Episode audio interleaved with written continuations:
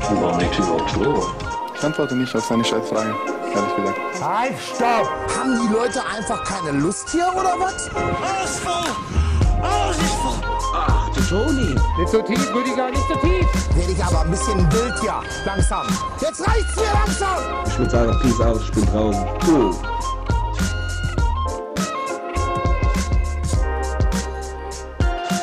Ich habe reinproniert. Ich bin drin in der Episode. Ich bin komplett drin. Ich bin komplett drin und ich muss direkt mit dem Thema anfangen, was mich wirklich akut wieder beschäftigt und wo ich weiß, dass du wahrscheinlich ein schlechter Ratgeber bist. Aber Find ich vielleicht wieder Mhm. so Community Sourcing. Da kam übrigens ein bisschen was zurück. Es haben wirklich erschreckend viele Leute einfach in die Seeberger Richtung reingeshoppt. Also Ding die das vorher nicht, oder komplett. was? Ich weiß nicht, aber ich habe wirklich, also wir, aber das heißt ja bei Instagram in der Regel ich, sehr, sehr, sehr viele Bilder bekommen von Leuten, die so einfach nur so Screenshots von, sie stehen vor dem Seeberger Regal und haben sich irgendwas gekauft geschickt haben. Also unser Marketing funktioniert, wenn wir Aber uns auch jetzt mit noch Meinung bezahlen dazu? lassen würden. Also so mit Fazit? ja, ja, ja. Einfach, nee, also viele einfach so diese Trockenmangos, ne, haben sie Ja. einfach gekauft und so äh, als Proof quasi, ich habe wirklich reingeshoppt. Wenn ich die Dinge einfach mal in so eine, in so eine Collage, wollte ich gerade sagen, die Zeit der Collagen ist vorbei, ne? Es gab mal wirklich ein großes Hoch der Collagen, die gibt's irgendwie nicht mehr. Aber das einfach mal zusammenstellen und so, weiß ich nicht, faxen an marketing.seeberger.com und einfach mal sagen, Leute, wenn ihr mal wirklich authentisches Product Placement wollt, dann, dann meldet euch.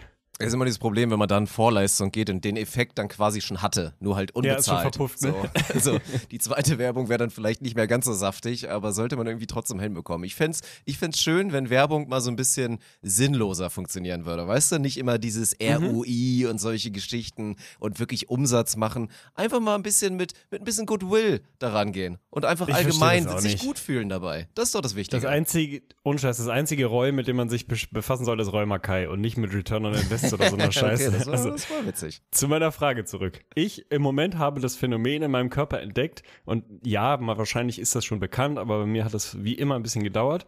Je mehr ich aktuell schlafe, desto müder bin ich. Und je ich. weniger ich schlafe, Kenn desto ich. wacher bin ich. Man, ich kannte das auf so einem Level von, keine Ahnung, wenn du elf Stunden schläfst, ist scheiße, dann bist du irgendwie matschig.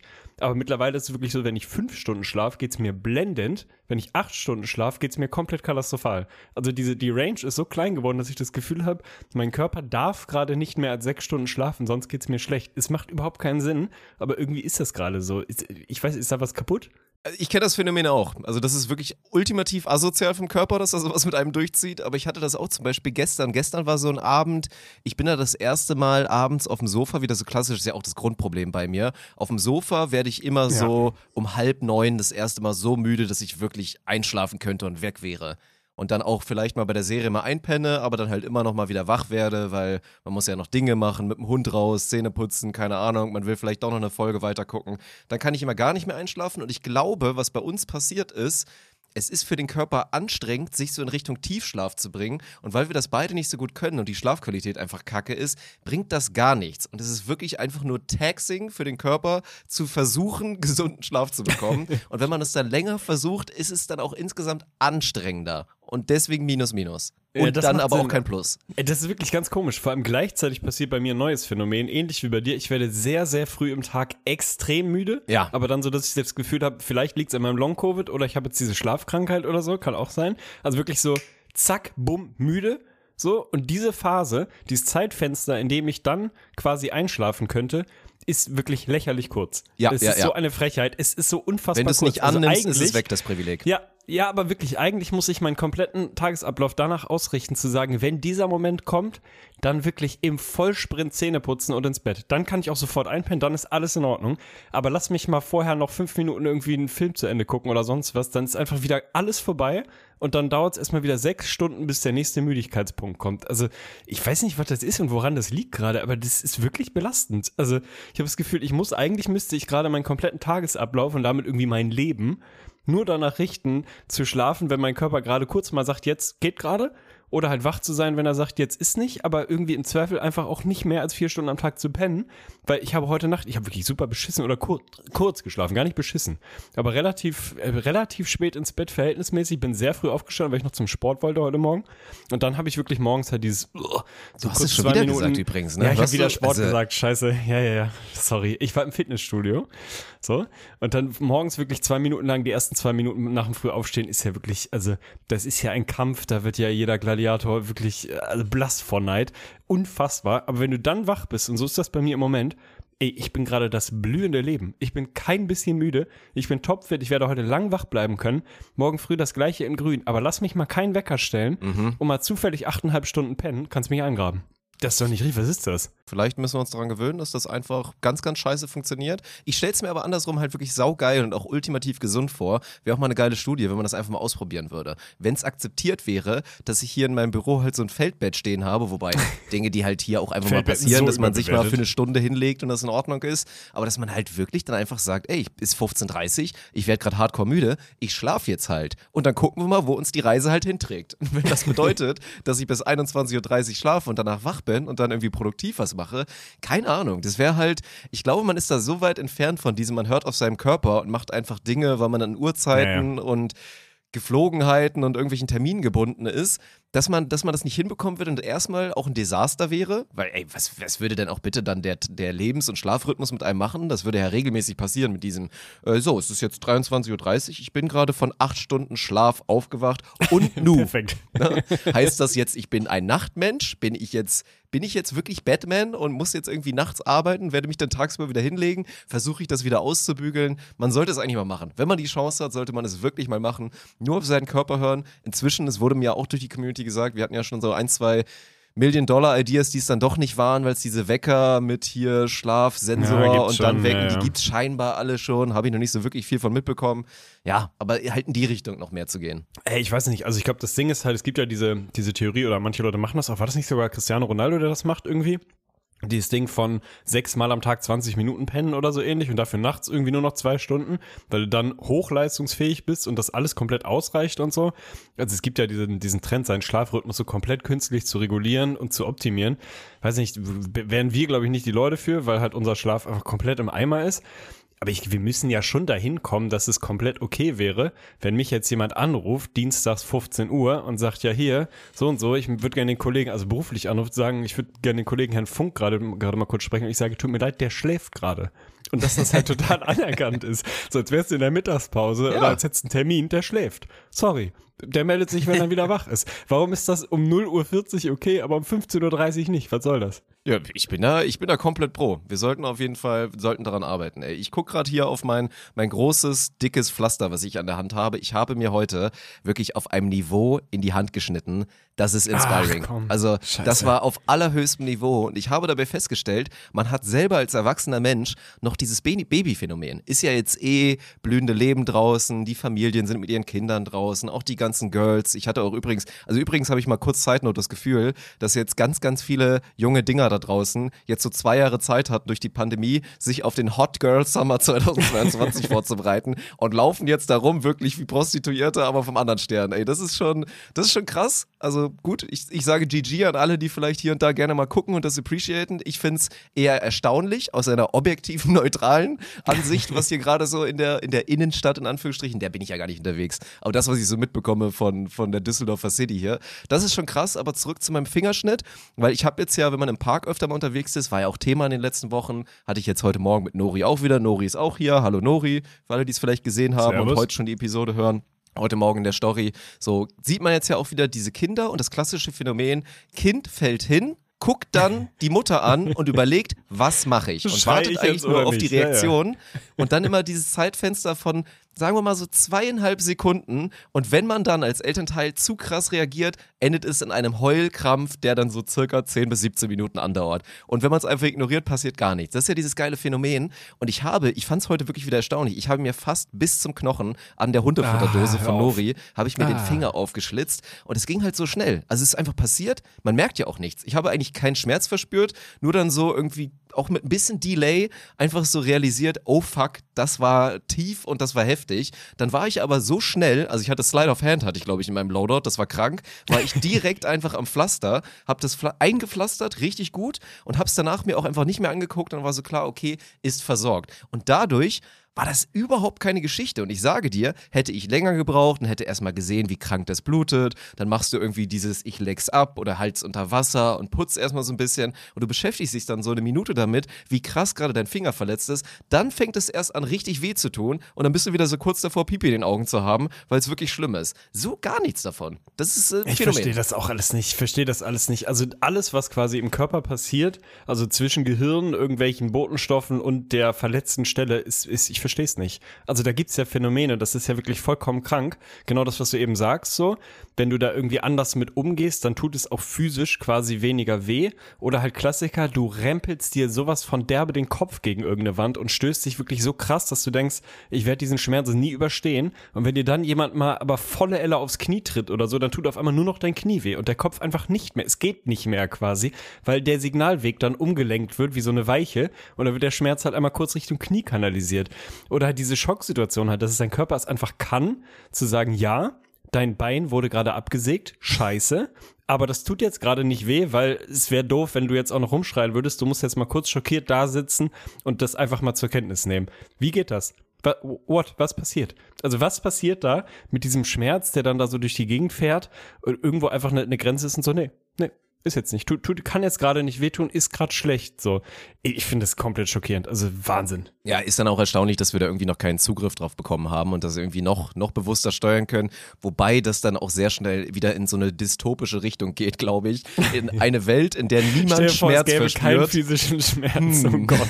Was wäre das Erste, was du machen würdest, wenn es keinen physischen Schmerz Ja, gäbe? sich mit einem treffen und sich hardcore vermützen, Alter. All die Dinge, die man so als gut halbwegs gut erzogener Mensch irgendwie nicht gemacht hat, nämlich sich ständig mit irgendwelchen Leuten schlagen und Dinge machen und so, das erstmal mal knallhart ausprobieren. Wirklich, am besten auch mit einem guten Freund, der ähnliche wir beide so. Wir beide und dann wirklich sagen, komm, lass uns jetzt mal so richtig krank vermützen. Und dann am Ende sind die Zähne raus und die Nase ist schief und so. Aber es juckt halt auch nicht so richtig. Das ist deine Fantasie. Ey, bei mir wäre es das Erste, ich würde so skaten gehen oder so heftig Snowboard-mäßig. Also wirklich, na doch, oder so Snowboard-mäßig versuchen, eine so einen Halfpipe, so eine 720 krank hohe Backflip zu Halfpipe machen. runter. Ja, und dann halt so Tony Hawk-mäßig da einfach jedes Mal aufs Maul fliegen, aber einfach wie im Computerspiel wieder aufstehen und nochmal probieren. Ist ja egal, kann ja nichts passieren. Also, na gut. Bist du einer von denen, der diese GTA-Fantasien manchmal hat beim Autofahren?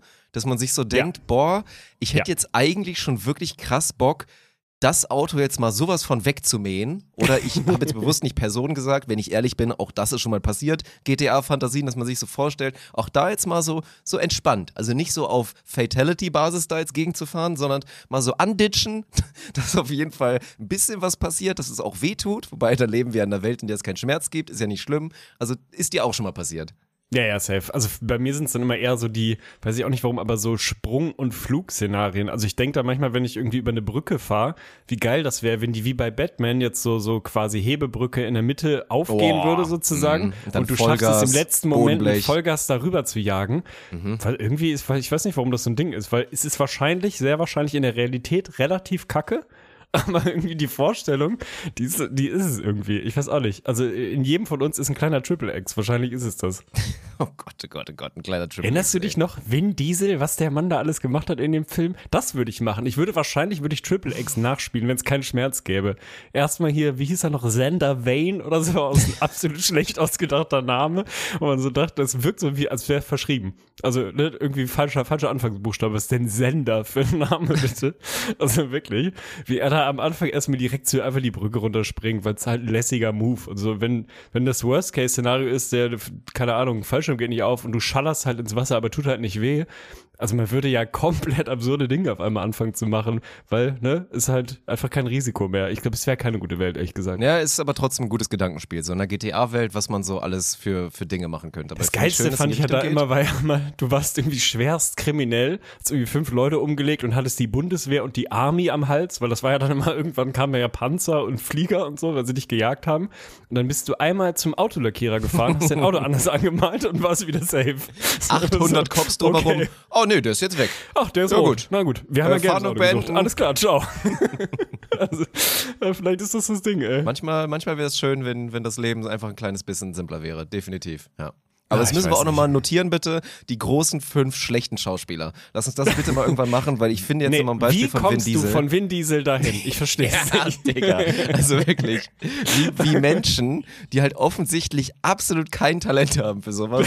Weil der hat ja noch nicht mal, das ist ja immer noch das Geilste. Wenn er jetzt einfach, weiß ich nicht, so Jackie Chan-mäßig oder so, das ist ja, oder Bruce Lee, das ist ja auch nie die große Schauspielkunst gewesen. Die Leute hatten aber offensichtlich einfach krass was drauf, was es spektakulär gemacht hat, denen zuzuschauen in irgendeiner Rolle. So, das ist ja dann eine Sache. Aber wenn man sich dann mal vor Augen führt, dass dann so jemand wie Vin Diesel noch nicht mal seine eigenen Stunts gemacht hat und in allen Autofahrszenen wahrscheinlich auch wer anders am Steuer war und so weiter, dann bleibt irgendwie erstaunlich wenig über, habe ich das Gefühl. Und das ist dann halt echt krass, dass man mit so wenig so viel Erfolg haben kann. Das ist schon, das ist auch inspiring. Aber da müssen wir jetzt ja schon mal, also ich, ich, wir können das nochmal ausführlich machen, aber mir fallen halt sofort so ein paar Kandidaten ein, wo ich es auch nicht so richtig verstehe. Und ich finde so, so krasse Überbewertung einfach. Also was macht einen guten Schauspieler aus? Damit fängt es schon mal an. So, du musst dem irgendwie abnehmen, dass der diese Rolle darstellen kann Mhm. und irgendwie muss er ja facettenreich oder sie facettenreich sein. Keine Ahnung, muss er irgendwie Wobei, das Gefühl haben, das es ist gibt mir, gar eine nicht so wichtig. Emotion. Ich finde, Also, wenn man, wenn man Beispiel, eine ist Rolle. Mhm. Bruce Willis ein guter Schauspieler, der wirklich exakt einen Gesichtsausdruck hat. Genau einen.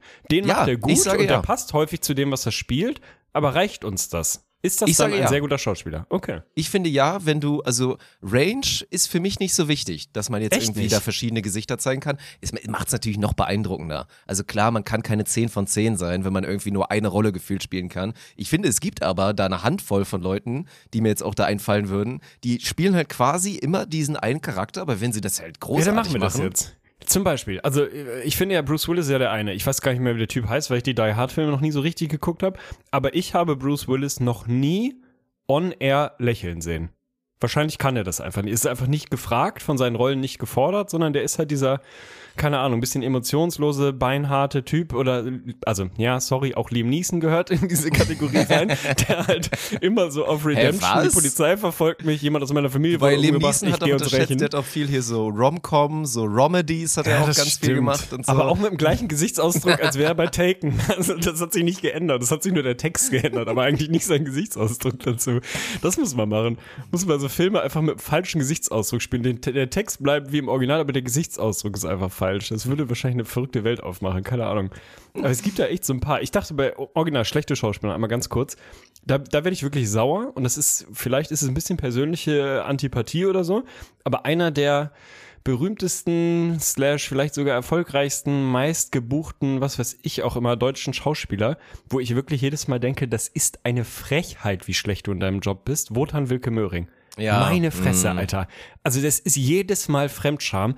Dem nehme ich sowas von gar nichts ab. Dem nehme ich noch nicht mal einen Werbespot ab. Also es ist wirklich, es ist so unfassbar trist, aber der Typ ist irgendwie, der irgendwann mal erfolgreich gewesen, also ja, spiel doch mal Tatort, mach doch mal dies, mach doch mal jenes, du, du machst das schon. Der Wotan macht das schon. Ich glaube, da hat aber seit Jahren keiner mehr hingeguckt und mal gesagt, ja, der kann das gar nicht.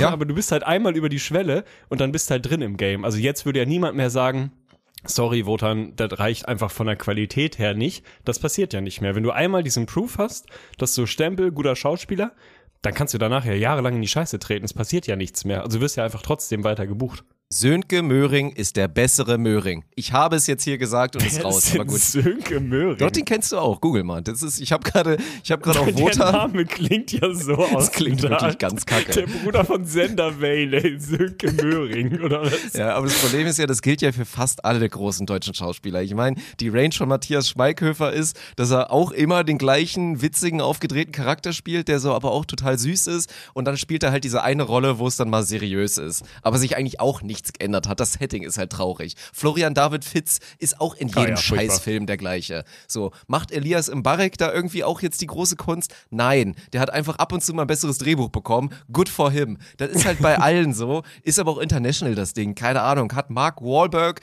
jemals mal was anderes gespielt als irgendwie auch so einen mürrischen Typen? Nein. Ja, er hat mal mit einem Teddy zusammen wirklich eine tolle Rolle Ja, aber auch da war er mürrisch. Ja, der Film war wirklich tragisch beschissen, ey. Ja, also. Ah. Ja, ey, Ja, Schuster, ist bleib es bei deinen Leisten oder so, sagt man doch, ne? Das Ja, ist so ein Erfolg Ding. Aber gibt das machen wir recht. mal. Wir machen beides. Wir machen mal die großen fünf wirklich überbewerteten Schauspieler und diese One-Trick-Ponys, weil da gibt's wirklich, also gibt's spektakuläre Leute Ey, zu. ich bin, äh, ich werde übrigens von Tag zu Tag, kurzer Exkurs, werde ich ein immer größerer Fan von Adam Driver. Adam Driver, der bekannt dadurch geworden ist oder gro Ah, seinen großen Wars, Fame oder? Der als neue? Meme bekommen hat, weil er Kylo Ren in seiner Shirtless-Szene sicher die Hose bis unter die Achseln gezogen hat und er ist halt ein chunky Boy. Er hat halt wirklich eine Büffelhüfte, das habe ich so in meinem Leben selten gesehen und diese Topless-Szene von ihm sah halt wirklich unglücklich aus. Dadurch wurde er ein riesen Internet-Meme und auch jetzt die neuen Star Wars-Filme scheiden sich die Geister, manche finden es so ganz gut, ich habe mir auch noch nicht alle reingezogen, ich bin so... Boah, ich bin echt sehr ambivalent, was die neuen Star Wars-Filme angeht. Aber Adam Driver ist ein großartiger Schauspieler, Mann. Ohne Spaß. Ich habe jetzt auch Der in war der Zeit nicht in so diesem. Gucci-Film oder so auch noch drin? Den habe ich noch nicht geguckt. Den habe ich noch nicht Ich geguckt. glaube, da war der auch drin. Marriage Story hier mit äh, Scarlett Johansson da. Das ist Oh. äh, wirklich, also boah, äh, Top-Movie ohne Scheiß. Dem gebe ich mal eine ganz entspannte 9 von 10. Sehr, sehr guter Film. Und ich habe jetzt auch ganz, ganz viele andere jetzt geguckt, auch so kleine Rollen, die er jetzt gespielt hat. Ey, sau, sau gut, wirklich. Also große Empfehlung, wer da noch nicht reingegrindet hat, mal so die Adam Driver-Filme und vor allen Dingen Marriage Story, das ist äh, ganz top. Okay, da will ich auch rein. Ich glaube, der hatte in diesen Star Wars-Filmen immer so ein kleines bisschen das Problem, dass Menschen ja nicht in der Lage sind, eine Rolle, die sie mit einer bestimmten Altersklasse verbinden, dann irgendwie zu akzeptieren, dass das jetzt jünger wird. Also dieses, du hast halt ein Bild von, äh, von Darth Vader so und dann kommt halt irgendwie Kylo Ren, der das so ein bisschen so ähnlich macht, Mhm. aber der ist dann halt auf einmal so Babyface. Das war ja nach diesem ersten Star Wars-Film bei allen dreien, allen drei Hauptdarstellern. Aber es war ja auch das- so das schlecht Problem. geschrieben. Man konnte ihn ja, Ja, nicht natürlich war es katastrophal geschrieben. Film. Aber trotzdem, das war halt, weil es vom Alter nicht passte. Das gleiche Mhm. Problem hat Alexander Klavs gerade bei den Karl schon Spielen. Doch, bei den Karl Mayfest Spielen, wo er Winnetou spielt. Weil, fuck nochmal, Winnetou ist so ein, Winnetou braucht grau, graue Haare. Der Winnetou so ist bisschen- mindestens 50. Winnetou ist locker fünf, das ist Episodentitel Winnetou ist mindestens 50. Aber das ist wirklich das Ding. Also, dann kommt halt Alex K. rein, der wirklich ein unterschätzt ganz guter Schauspieler ist. Besser als Wotan Wilke Möhring auf jeden Fall. Hat nur ein bisschen Pech gehabt, dass er von RTL kam oder nicht den Tatort gespielt hat oder so. Und es funktioniert einfach nicht, weil er hat dann dieses lange, wallende Haar und soll dann irgendwie dieser weise Indianer sein, der, keine Ahnung, da immer wieder die Welt rettet und so und wirklich vor Lebenserfahrung strotzt und dann ist es halt Alex K., der im Gesicht immer noch aussieht, als würde er Gillette-Werbung machen. Klappt nicht. Und das gleiche Problem hatten die, glaube ich, bei Star Wars, dass du einfach gesagt hast, nee, die, sind zu jung, die können das nicht sein. In meiner Welt ist Darth Vader nicht jung, also ist der Film kacke. Ja, so einfach ist es manchmal. Aber ey, da, da wurde ihm wirklich, they did him dirty, weil an sich hinten raus war das ja auch schauspielerisch jetzt bei Kylo Ren ja gar nicht mehr so schlecht. So, man sieht schon, dass Ja, der das safe. echt gut kann. Der sieht zwar immer ähnlich aus, weil er halt da seinen Look hat mit seinen, mit seinen langen schwarzen Haaren, was auch irgendwie geil aussieht. Das ist ja auch wieder so ein, so ein klassisches Beispiel, Adam Driver, so von nicht klassisch gut aussehend, aber hat total was. Also wird auch safe bei den Frauen auf jeden Fall auch gut ankommen und ja, saugeiler Schauspieler. Also muss man, muss man auf jeden Fall Take? dazu sagen. Ja. Hot Take, Adam Driver wird in seinem Leben früher oder später und eher früher äh, mal der James Bond Darsteller werden. Oh, Weil wir sind ja. doch immer noch auf der Suche, oder? Ja, ja, ja. Haben wir jetzt mal jemanden gefunden? Wir suchen doch Nein, immer noch. Er Elba denn? wurde ja irgendwie auch nicht. Da waren wir ja große Fans davon. Ja, Ansonsten genau. Tom Hardy war ja mein großer Wunsch. Das hatte ich ja auch gerüchteweise gehört, dass der der neue Bond werden könnte. Würde ich natürlich auch ultra fühlen. Aber ey, unterschätzt 100 Prozent wäre eine saugute Wahl und auch nochmal, um es zu komplettieren, weil ich eben gesagt habe, unterschätzt gut aussehend. Der Mann wird ein enormes Glied haben, Adam Driver. Man sieht es ihm an. Der hat eine Peitsche da unten. Da musst du dich vor verstecken. Und wenn das als James Bond nicht entscheidend ist, dann weiß ich auch nicht. Ja, gut. Als notorischer. Wegmacher. Ja. Notorischer Wegmacher, James Bond, notorischer Wegmacher. die Doppel-Null. Eieiei. Ach Gott. Ey, Hast du den Achtung, letzten eigentlich schon geguckt, den letzten? Ich hatte jetzt gestern, Äh, warte, gestern ja, ganz kurz ja, doch. drüber nachgedacht. Doch, den, für 5 also, Euro bei Amazon? Prime sich den ziehen. Nee, Hast nee, nee, bitte nicht geguckt? Nee, ich habe Okay. ihn noch nicht geguckt. Ich würde ihn gerne aber gucken. ja, ich habe ihn geguckt. Und ich habe geweint. Ja, gebe ich zu. Okay, Die einfach, weil ist bei es mir im Film ist. ehrlicherweise nicht hoch, aber es ist Pippo sad. Es ist wirklich Ja, F gut, in ist- dem Chat. Das ist ja kein Spoiler, es ist ja bekannt, dass das seine letzte, also es ist sein letzter Film. Dann kann man Ja. davon ausgehen, was dann passieren wird am Ende. Also ist, der Film ist ein typischer Bond, ist mal wieder gefühlt viel zu lang eigentlich. Also Mhm. wie das halt immer so ist. Es fehlt so ein bisschen dieses, jetzt gehen wir kurz mal absolut Deep Dive rein, diese ikonische Bond-Szene, die man sich immer wünscht oder die man bei fast allen Bond-Filmen irgendwie im Hinterkopf hat. Diese eine Szene, die irgendwie stilprägend war oder keine Ahnung, sich komplett in deine Netzhaut gebrannt hat, die gibt's da irgendwie nicht, aber gibt schon viele gute Szenen. So, was ich, also das Ding ist halt irgendwie, was mich so ein bisschen verunsichert, nicht nur bei Bond, sondern es ist auch so im Marvel-Universe und so ist ja auch so ein Ding, dass es gefühlt gibt es heutzutage keinen Actionfilm mehr oder Thriller oder wie auch immer man es nennen will, der, sagen wir mal Actionfilm, der nicht auch ein bisschen lustig sein will. Ich verstehe das nicht. Lass es doch einfach. Das muss doch nicht immer lustig sein. Also keine Ahnung, du hast so Guardians of the Galaxy, da gehört es komplett dazu, finde ich auch sehr gut. In den Marvel-Filmen gehört es irgendwie auch immer so ein bisschen dazu. So bei so Deadpool-Geschichten, das ist ja eh gefühlt eher eine Comedy. Mhm. Ja, aber das nervt mich aber auch schon, Bond so hat vor, ja genau. Und Bond hat vor drei, vier Filmen oder so, hat das damit angefangen, dass das immer gefühlt so eine halbe Komödie sein soll. Und ich das Gefühl hatte, die ganzen Dialoge und Szenen waren nur auf so eine Pointe hingeskriptet. Und ich dachte mal, das braucht's doch nicht. Lass doch einfach Dinge explodieren. Das ist doch in Ordnung. Jeder weiß doch, worum es geht. Dann kommt irgendjemand, will die Welt zerstören und Bond kommt dann in der letzten Sekunde und rettet es und unterwegs hat er noch zwei, drei Frauen am Start. Das ist doch okay. Der Plot ist doch geschrieben, so vor dem Film. Das muss doch nicht witzig sein. Also wieso muss man auf Krampf in Actionfilmen immer so ein bisschen Witz reinbringen? Ich verstehe das gar nicht. Sind die Menschen nicht mehr in der Lage, mal zwei Stunden nicht zu lachen?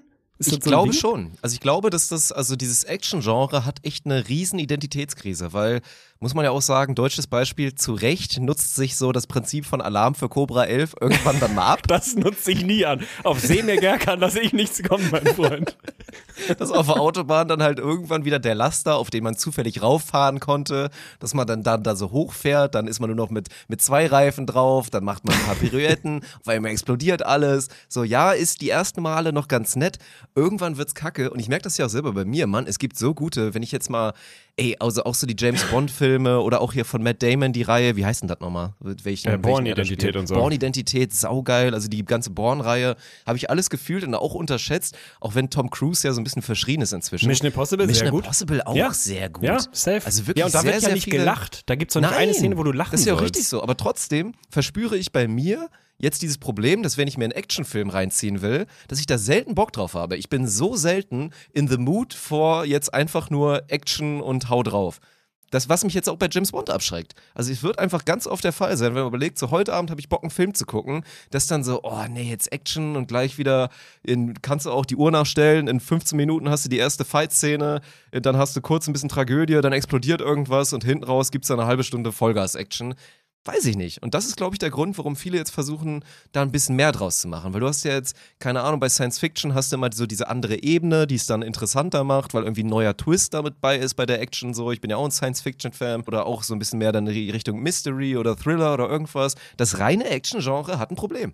Ja, aber genau, weil es halt sich wegbewegt hat davon, was es früher mal war, glaube ich. Also, keine Ahnung, eine Rom-Com versucht ja auch nicht auf einmal Action-Szenen einzubauen. Die machen auch seit 500 Jahren das Gleiche. Jede Rom-Com hat das Ding, das gleiche Drehbuch, läuft gleich ab. Das weiß auch jeder. Und natürlich gibt's ein Happy End, aber ist doch, ist doch richtig, so weiß man doch, will man doch. Ist doch okay, wenn bei einem Thriller, einer Action, Actionfilm halt einfach nur bisschen Story-Build-up, dann Bumm, Krach, Bumm und dann am Ende irgendwie alles klar, Welt ist doch noch gerettet worden, ist doch okay. Also warum, manchmal ist weniger mehr. Ich glaube, das ist so ein Ding von, ey, jetzt müssen wir auch noch den Leuten ein bisschen was geben, die eigentlich eher lachen wollen, gar nicht so richtig Bock auf Action haben, aber auch die sollen ja James Bond gucken, dann bauen wir halt ein paar Lacher ein. Also, was kommt als nächstes? Äh, Was baust du als nächstes? Eine Rom-Com da noch mit ein? Ist dann, keine Ahnung, also wird's dann auch noch komplett romantisch als nächstes?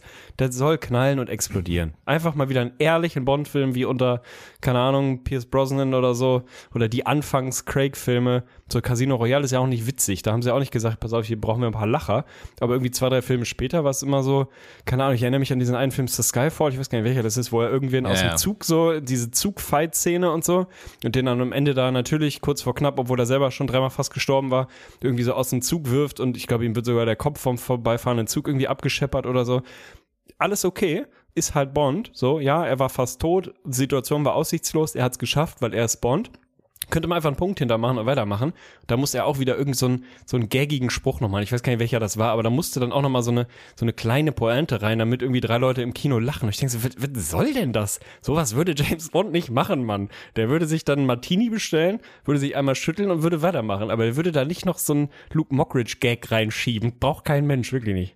Ich finde gerade, ich komme nicht davon weg von der Vorstellung, dass wir jetzt deinen Liam Neeson nehmen und dann die, ein, ein neues Genre machen, ein neues Filmgenre, dass Liam Neeson ständig zwischen seinen zwei Rollen wechselt. Also er ist gerade wieder bei Taken 8 Der und versucht seine. Tochter, die inzwischen übrigens 57 ist. So, die kann sich auch langsam um sich selber kümmern, dass er sie wieder versucht, irgendwie da zu retten.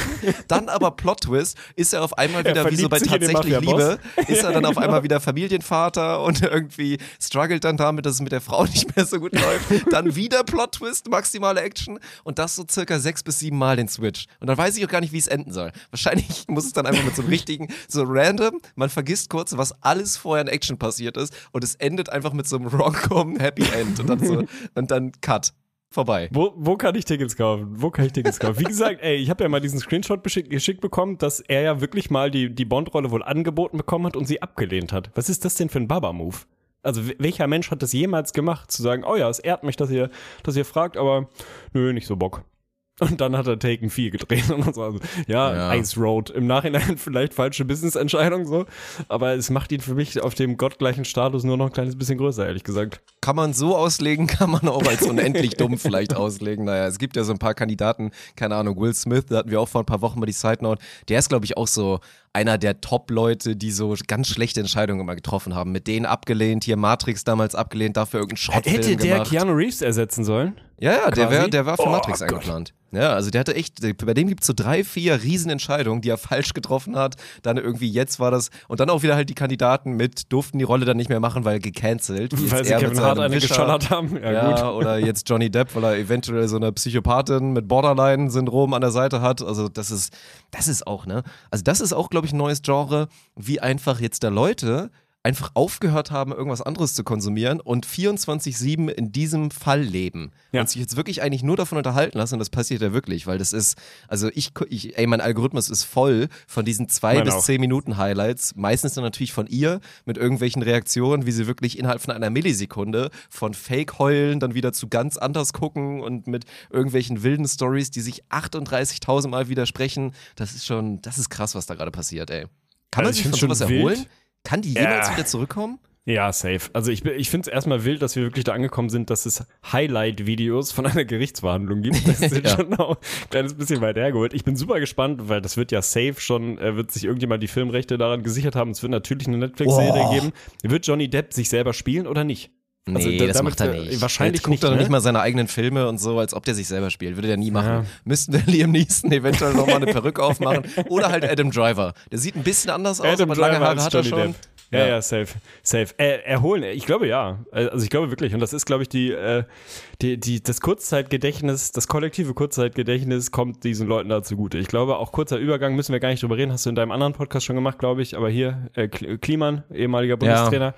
So, das wird, das, auch das wird passieren. Also der wird jetzt, ist er, kriegt er einmal kurz einen völlig verdienten Shitstorm des Todes. So, alles in Ordnung, komplett verdient.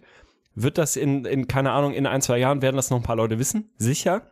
Wird das dazu führen, dass das richtig langfristig irgendwie mit dem total eng verbunden wird bei ein paar Leuten? Ja, in der breiten Masse nein. Und das ist doch, also man vergisst doch einfach viel zu schnell. So, äh, keine Ahnung, vergeben ist ja äh, ne, so im christlichen Glauben irgendwie was Wichtiges im Zweifel oder auch äh, gerade im, im, in der katholischen Welt. Mir geht das manchmal schon eine Ecke zu schnell, so, ne? Also, keine Ahnung, das ist die, die, die Proofs sind ja, sind ja wirklich reihenweise da, keine Ahnung. Also, das ist halt diese, stellt euch wieder X- und Y-Achse vor, ja? Höhe des Vergehens, quasi auf der Y-Achse und dann, äh, sagen wir mal, Achtung, gesellschaftlicher. Ausbruch, ja, ja, gesellschaftlicher Ausbruch auf der X-Achse. Äh, die X-Achse ist die nach rechts, ne? Ja, oh Gott. So. Äh, das fängt dann einmal wirklich, das spiked wie so ein Herzschlag einmal komplett hoch. So, da verweilt es so zwei, drei Wochen, je nach Vergehen. Also natürlich ist das dann äh, nach rechts quasi linear in der, in der Zeitrechnung. Je höher das Vergehen, desto länger, also desto weiter nach rechts ist diese Kurve gezogen. Aber das geht dann nach einem bestimmten Punkt, geht das an so einem Scheitelpunkt einfach nur runter und geht wieder fast gen Null. Also ich glaube, dass da wirklich, äh, weiß ich nicht, da ist man, entweder ist man sehr positiv formuliert, sehr bereit zu verzeihen. Ich glaube, es ist eher ein bisschen, ein bisschen deprimierender. Man ist einfach, man erinnert sich nicht so ganz dran, man will es vielleicht auch gar nicht so genau wissen und dann ist das auch alles wieder, komm, schwamm drüber, ist doch, ja, hat ein paar Masken, Bangladesch, ja, mein Gott, aber guck mal, macht er nicht lustige Heimwerker-Videos und die neue Platte ist wirklich ganz gut, komm, bist wieder einer von uns. Also ich glaube nicht, dass das da wirklich nachhalt. Ja, keine Ahnung. Ein bisschen wird er sich vielleicht verändern müssen, aber ich find's andererseits dann auch krass, wenn man halt drüber nachdenkt. Er hätte jetzt ja auch die Option, einfach zu sagen, ja komm, ich ziehe mich aus der Öffentlichkeit zurück, mach aber mit dem ganzen Scheiß halt vielleicht sogar noch im größeren Stil weiter, weil da muss ich mich nicht mehr gegenüber irgendwem rechtfertigen. Also jetzt ja so als Businessman hätte das wahrscheinlich 0,0 Konsequenzen. Also das ist erstmal krass, die Realität zu nehmen und dann natürlich die Reaktion so, ne? Ich meine, das ist ja, wenn man sich als super authentisch und community-nah dann immer schimpft, ist ja klar, dann machst du irgendwie so eine, so eine halbgare Entschuldigung, wo dann 90 Prozent erstmal damit beschwichtigt sind und dann jetzt dann auch noch mit dem, mit dem letzten Move mit, hey, ich brauche Zeit und ich mache jetzt, ich habe mir jetzt einmal mal ein bisschen Zeit genommen und habe auch geschrieben und nicht mehr live für die Kamera. Da die Reaktion zu sehen, wie dann einfach wieder 95 Prozent seiner Die Hard Leute einfach ja so krank verblendet sind und dann mit, oh ja, nimm dir die Zeit, Herzen, Herzen, Herzen, Herzen und so. Das ist schon verrückt, wie so dann, dann so ein Fandom auch funktioniert, ne? Ich finde das, also, das ist sehr, sagen wir mal, interessant zu beobachten, was da so passiert, ne? Weil genau das war ja so diese Chronologie. So im ersten Moment alle völlig empört, so. Klar, seine Hardcore-Fans, so, mein Gott, bei denen, da kann er machen, was er will, da, da prallt halt alles irgendwie ab. Aber erstmal maximale Empörung und dann mit so einem relativ simplen, also erstens auch wieder rhetorisch so, äh, vor vier Tagen mochtet ihr mich alle noch. Also ist ja auch irgendwie eine ganz komische Aktion. Aber dann auch wieder so dieses, ja, ich muss da, ich brauche ein bisschen Zeit, ich melde mich und für alle so, ah, alles klar, puh, zum Glück, war doch nicht so schlimm. Gibt ja Erklärung, er braucht halt ein bisschen sie zusammenzuschreiben. So, ey, jeder hat das Recht, sich dazu erklären. Nimm dir die Zeit, alles in Finn, Ordnung. wir können warten. Wirklich, alles in Ordnung. Aber das Gespräch hatte ich auch gestern kurz. Jemand, der sich selber, nicht extern, das wird natürlich extern befeuert, so, so ist die Gesellschaft halt. Aber jemand, der sich selber auf einen derart hohen moralischen Tempel stellt und das komplett von alleine dieses Narrativ immer wieder befeuert. Dieses Ich mache es anders, wir machen es anders, ihr Profitgeier, wir beweisen euch allen, dass der Kapitalismus was Gutes sein kann und wir machen es wirklich komplett anders und so. Total moralisch und ethisch integer. Ja, sorry, an den ist die Messlatte danach auch ein bisschen höher und der fällt halt ein bisschen tiefer.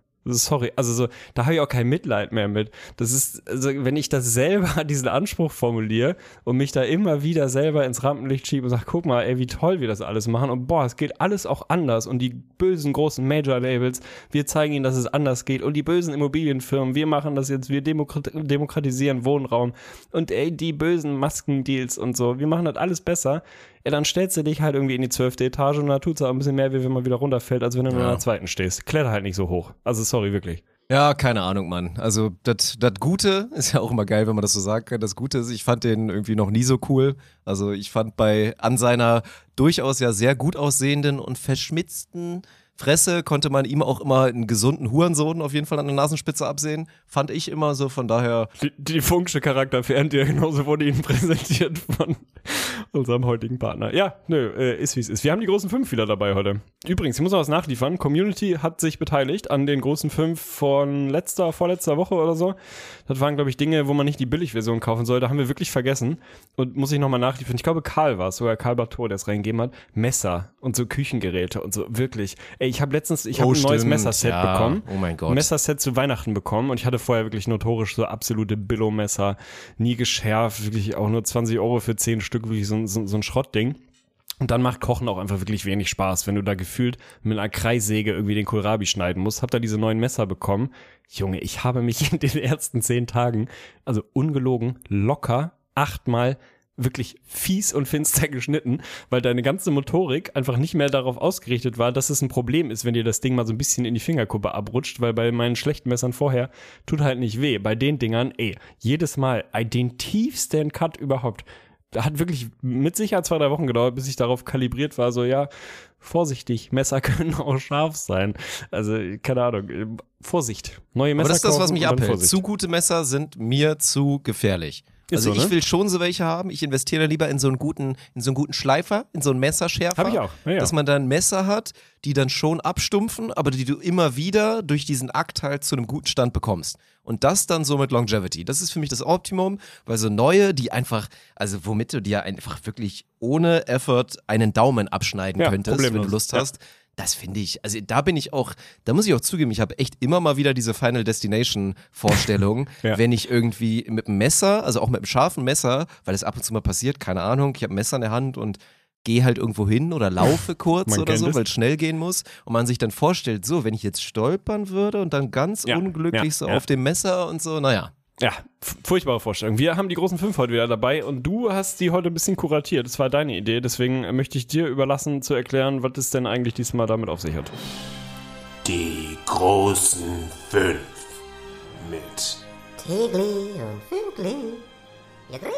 Ja, ist schwer, da jetzt wirklich da einen genauen Titel für zu finden. Ich habe, glaube ich, ursprünglich gesagt, die großen fünf Dinge, die eigentlich erstmal so scheiße sind oder wirken, dann aber doch ganz geil sein können. Also so würde ich das jetzt so ein bisschen lose, würde ich das jetzt lassen, weil im Endeffekt wird auch meine Liste so ein bisschen so sein, dass wir das jetzt nicht 100% für bare Münze alles nehmen können und auch immer so ein bisschen subjektiv, glaube ich, ist. Aber ich habe auf jeden Fall fünf Dinger gefunden, hatte auch sogar ein paar mehr. Du hast ein bisschen gestruggelt, deswegen bin ich auch sehr gespannt, würde dir überlassen zu entscheiden, ob du vor oder nachlegen willst. Äh, dann würde ich vorlegen. Bei mir war es im Kopf so ein bisschen Dinge, auf die man eigentlich keinen Bock hat, die dann aber irgendwie doch geil werden. Also das war so ein bisschen das. Auch hat bei gut. mir aber Auch gut. Na, hat bei mir auch so ein bisschen so einen zeitlichen Verlauf. Also sind auch so ein bisschen, man könnte es auch lesen als Dinge, die ich früher scheiße fand und mittlerweile zu schätzen gelernt habe. Also dieser, Mhm. dieser Zeitraum zwischen man fand's scheiße, find's jetzt geil, kann manchmal 20 Minuten sein, kann auch 15 Jahre sein. Also da ist einfach eine, eine große Range dazwischen. Und auf Platz 5 an Dingen, wo man erstmal so denkt, boah, nee, aber die dann irgendwie doch geil sind, ist bei mir Salat.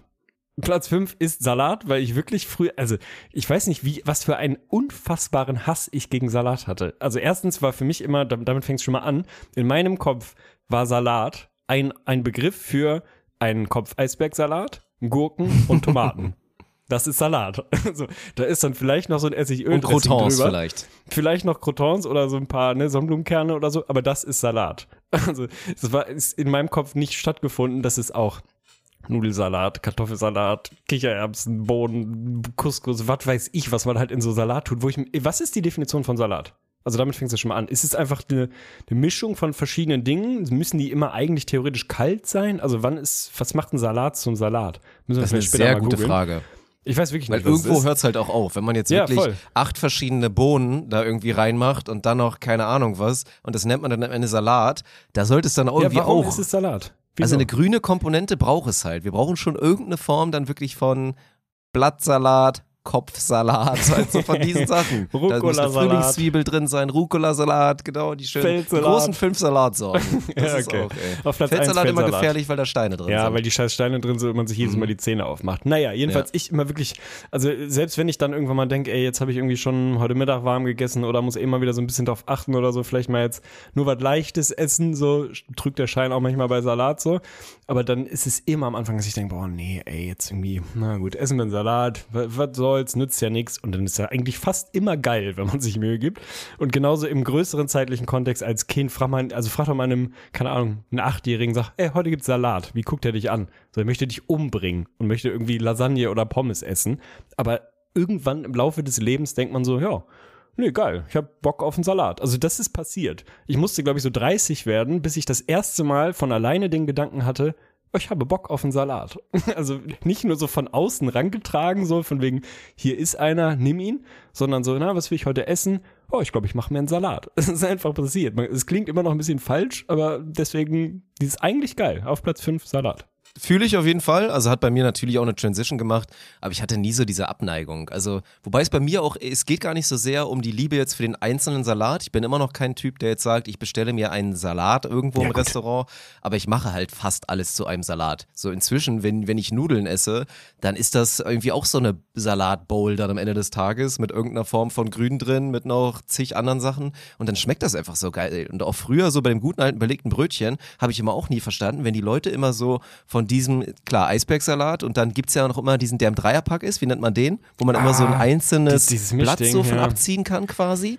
Ah, und wenn die. Leute dann immer nur ein Blatt Salat auf ihr Romana. Brötchen machen. Romana-Salat, oder? Romana, genau. Und das habe ich nie verstanden. Wenn ich so ein Brötchen belegtes esse, dann sind das eher so fünf, sechs Schichten oder so, weil ich das einfach saugeil finde und das irgendwie das so schön frisch macht immer, wenn da einfach eine gute Portion Salat drauf ist. Aber ja, ist in Ordnung. Gut. Mein Platz fünf, auch eine Sache, die Transition gemacht hat. Inzwischen, also ging mit einer so einer klassischen Abneigung, also auch so einer unbegründeten Abneigung, glaube ich, los, weil wirkte von außen immer so ein bisschen cringy und man hat sich das dann versucht vorzustellen, gerade als man vielleicht noch nicht so viel Erfahrung damit hatte. Es ist auf Platz 5 der gute alte Pärchenabend. Es hört Oha. sich scheiße an, es ist ein verschriebener Begriff, definitiv.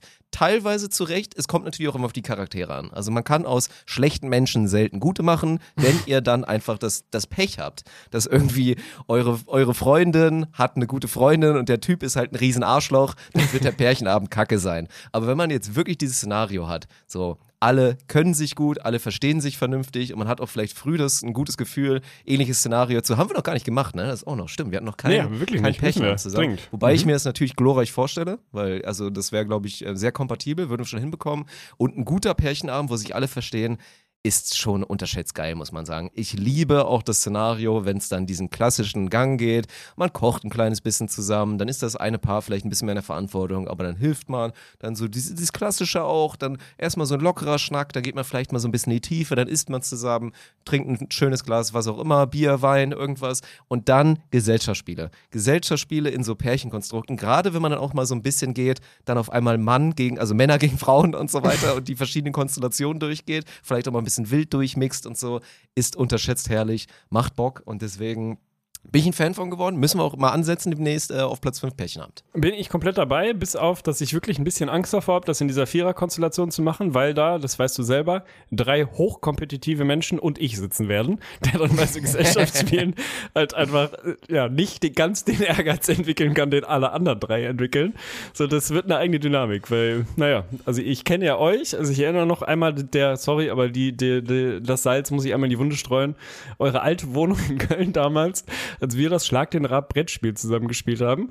Irgendwie ist es Ewigkeiten her. Sarah und du gegen mich, so ist, hat es, glaube ich, das Los ergeben. Quasi, ihr habt euch immer abgewechselt und ich war sozusagen Stefan.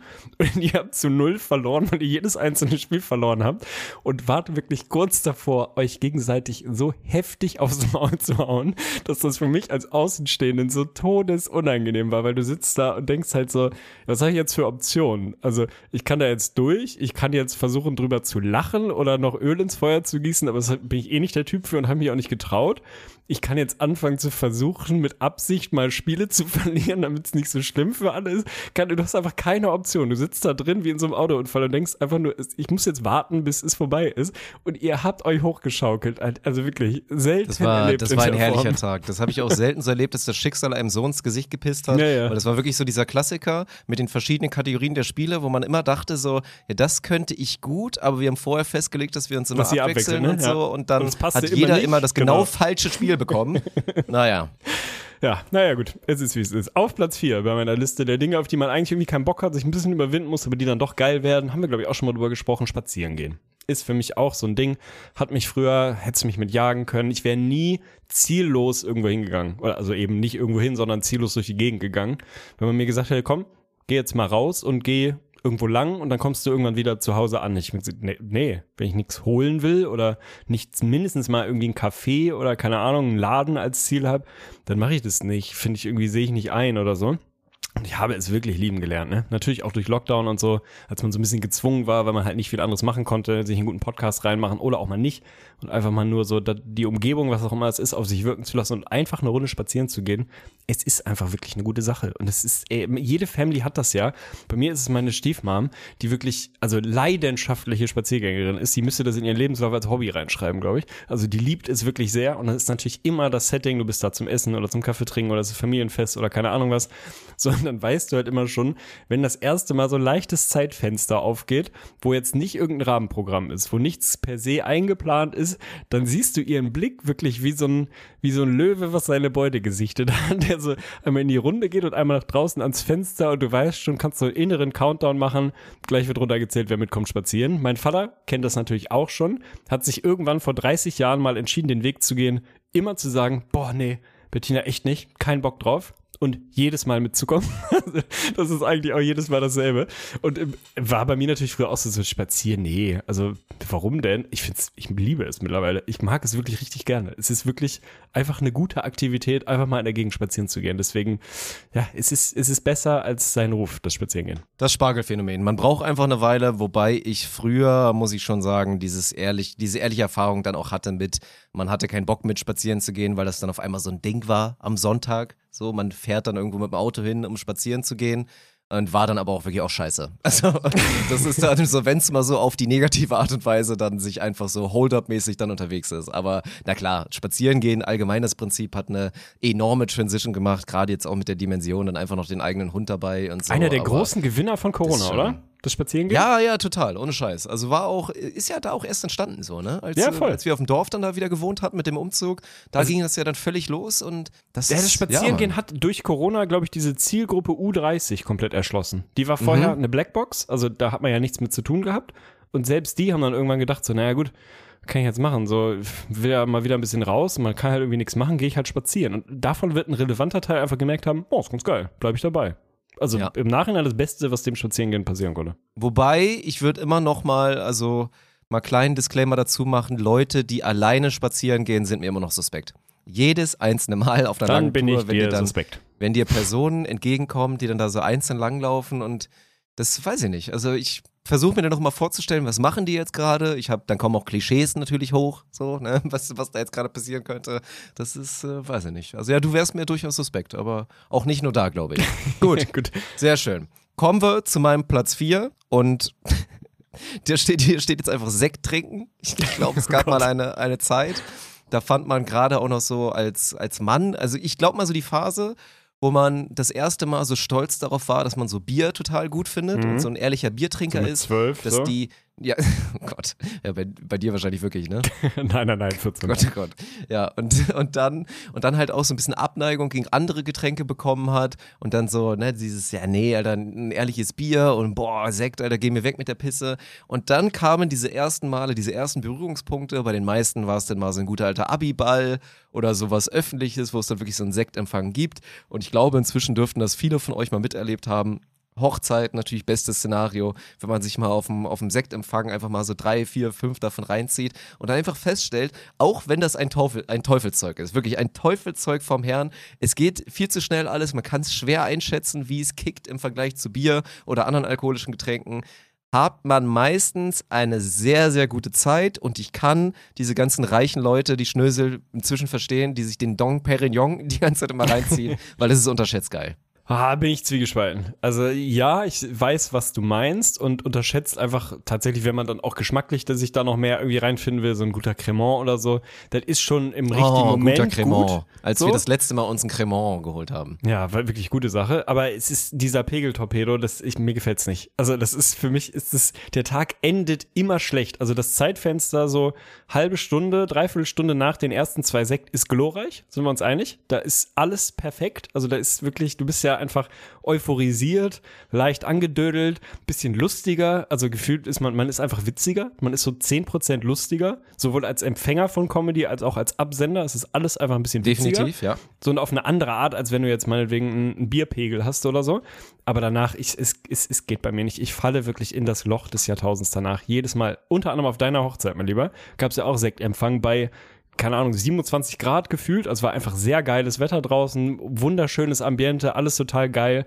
Uhrzeit passte, war wirklich absolut Premium. Und dann geht halt Sektempfang rum und wie das halt so ist, dann zieht es sich natürlich ein bisschen, weil bis erstmal jeder was hat und so und dann schnackt man mal und dann gibt's halt eh kein großes Programm. Guckst du auf die Uhr und hast halt irgendwie vier Sekt getrunken in 50 Minuten. So, das sind ja auch relativ kleine Gläser. Dann geht's mir kurz sensationell und alter falle ich in Loch danach. Aber wirklich, danach geht alles bergab. Ich werde todmüde, habe das Gefühl, ich will, einfach nur noch schlafen. Ich könnte auch sofort schlafen und ich krieg das nicht hin, selbst nach zwei Sekt oder so. Die, diese Kurve geht nie nicht nach unten. Also ich schaff's dann auch nicht mit einem anderen Getränk oder so irgendwie auf dem, auf diesem 10% geileren Level zu bleiben, funktioniert nicht. Deswegen ist es für mich, für, für mich ist es Teufelzeug. Aber ich sehe, was du meinst und natürlich ist der Moment an sich, ich meine, nicht umsonst gibt's halt einfach völlig etabliert ein Sektfrühstück. Du kannst in jedem beliebigen Lokal der Welt, kannst du sagen, ich würde jetzt gern frühstücken und dazu hätte ich gern Sekt. Und du wirst nicht komisch angeguckt, sondern ist, ja, natürlich. Wenn du aber frühstücken gehst Finde und ich auch sagst, asozial. ja, safe. Aber wenn du jetzt frühstücken gehst und sagst, für mich bitte zwei Brötchen, das Rührei und ein Whisky Cola, dann wirst du komisch angeguckt.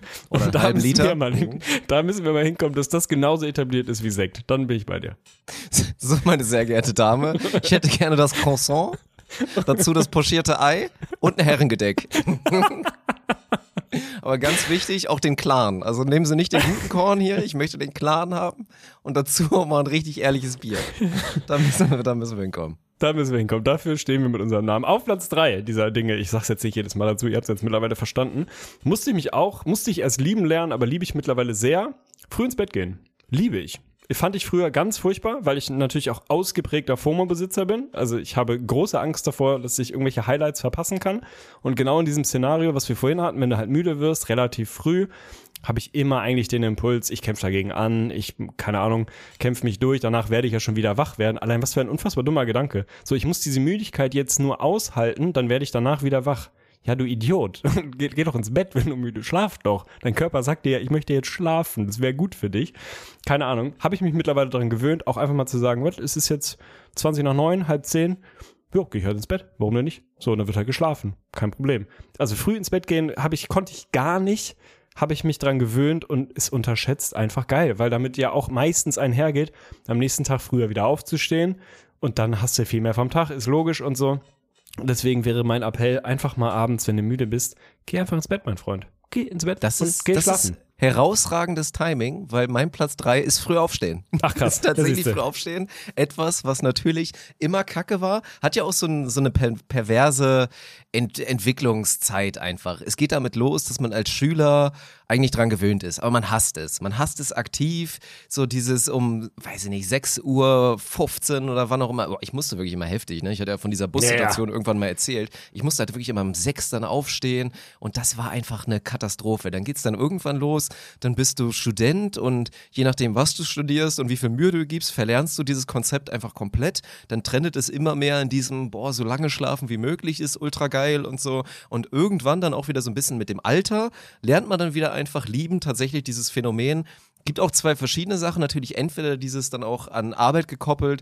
Man ist einfach sauproduktiv und schafft es vielleicht dann auch ein bisschen früher zu sagen, so, ist jetzt 19 Uhr, aber ich gucke mal auch mal drauf und ich habe einfach unfassbar viel geschafft. Geil, jetzt kann ich den Rest des Abends genießen. Oder auch dieses, man hat frei, ist dann irgendwie zufällig um sieben wach, denkt sich, was soll das denn jetzt? Ich drehe mich noch dreimal um. Macht es dann aber nicht, macht sich fertig und fängt dann irgendwie um halb acht an, irgendwie so Dinge zu machen. So, und dann räumst du vielleicht mal eine Stunde auf oder was auch immer und stellst dann irgendwann um 15 Uhr fest, was zur Hölle ist denn alles schon passiert, aber irgendwie ist es geil, weil man immer noch extrem viel Zeit hat und einfach noch eine Menge vom Tag hat. Deswegen, also ich fühle deinen Punkt und es geht ja natürlich damit einher. Das ist eigentlich ein guter Lifestyle, auch wenn ich es nachhaltig nie so richtig schaffen werde. Ja. Ja, du bist auch irgendwie, weiß ich nicht, das ist bei dir wahrscheinlich auch, weil du dann halt auch einfach schlechten Schlaf hast und dann fällt es natürlich noch mal schwerer, irgendwie sich morgens dann früher, als der Biorhythmus es einem quasi von alleine signalisiert, dann aufzustehen. Ey, Ich habe echt die Erfahrung gemacht, immer wenn man es macht, ist es gut. Es ist wirklich immer gut. Diese frühe Aktivität ist einfach total geil. Ja, Kommst und anders andersrum lang schlafen ist ja wirklich, also das, das macht Stress.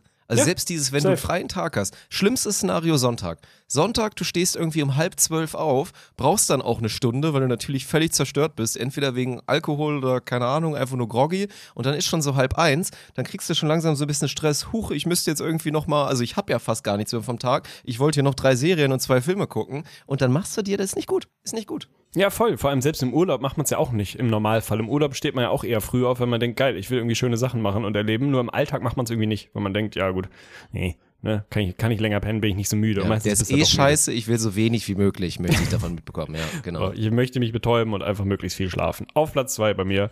Sehr basic, generic, aber ist einfach ein großes Ding, Kochen. Es ist ein großes Ding für mich gewesen, früher, beziehungsweise nicht gewesen. Ich habe es gehasst wie nichts anderes auf dieser Welt. Ich habe es auch nie gemacht, wirklich absolut nie. Also das komplette Maximum, sagen wir mal, bis ich so 23, 24 war, waren halt Nudeln mit Pesto und da habe ich schon gedacht, boah, oh, anstrengend. so, wo du halt einmal einen Topf aufsetzt und dann dreimal umrührst und die Nudeln rausholst. So, da hatte ich schon keinen Bock drauf. Es war irgendwie immer, ich weiß nicht warum, aber ich hatte eine unfassbare Abneigung gegen Kochen und selbst heute ist das immer noch manchmal so, dass ich denke, boah, oh nee, ey, irgendwie echt keinen Bock. Ich will nicht kochen, ich will halt essen. So, ne, dieses Klassiker-Ding, dass du unbedingt was Geiles essen willst, aber keinen Bock hast dafür zu sorgen, dass du was Geiles zu essen hast. Immer wenn ich es dann schaffe, mich aufzuraffen, was natürlich nicht immer ist, weil gerade wenn man mal alleine ist, das macht halt keinen Bock, so für sich alleine zu kochen, mir jedenfalls nicht. Wenn du es dann doch mal machst oder bist halt zu zweit oder so und denkst so, boah, mei, ey, wir können jetzt irgendwie, wir können auch einfach schnell einen Döner holen oder irgendwas bestellen oder wir essen halt nur Brot oder so, ist ja auch in Ordnung. Wenn du es schaffst, diese ersten fünf Minuten, diesen kleinen Schweinehund da einmal rüber zu gehen über die Hürde, dann finde ich es jedes Mal geil, weil am Ende ist es einfach geil. Also dann stehst du da, machst dir im Zweifel noch ein Glas Wein auf, machst ein bisschen Mucke an, kochst dir was Nices und das Essen schmeckt halt einfach noch geiler dann, weil du weißt, durch was für einen harten Weg nach Mordor du gegangen bist, um dieses Essen dahin zu bauen. Es ist eine andere Befriedigung, als wenn du sagst, ah geil, hier ist der Pizzalieferant. Muss auch manchmal sein, safe. Aber diese, diese Belohnung, die funktioniert bei mir zumindest voll so, dass wenn je größer die Hürde war, das zu machen, desto größer fühlt sich die Belohnung an, desto geiler schmeckt dann das Essen. So von daher, ich bin wirklich Fan geworden mittlerweile vom Kochen. Ich nehme mir Zeit dafür, ich find's geil, mir macht's Spaß.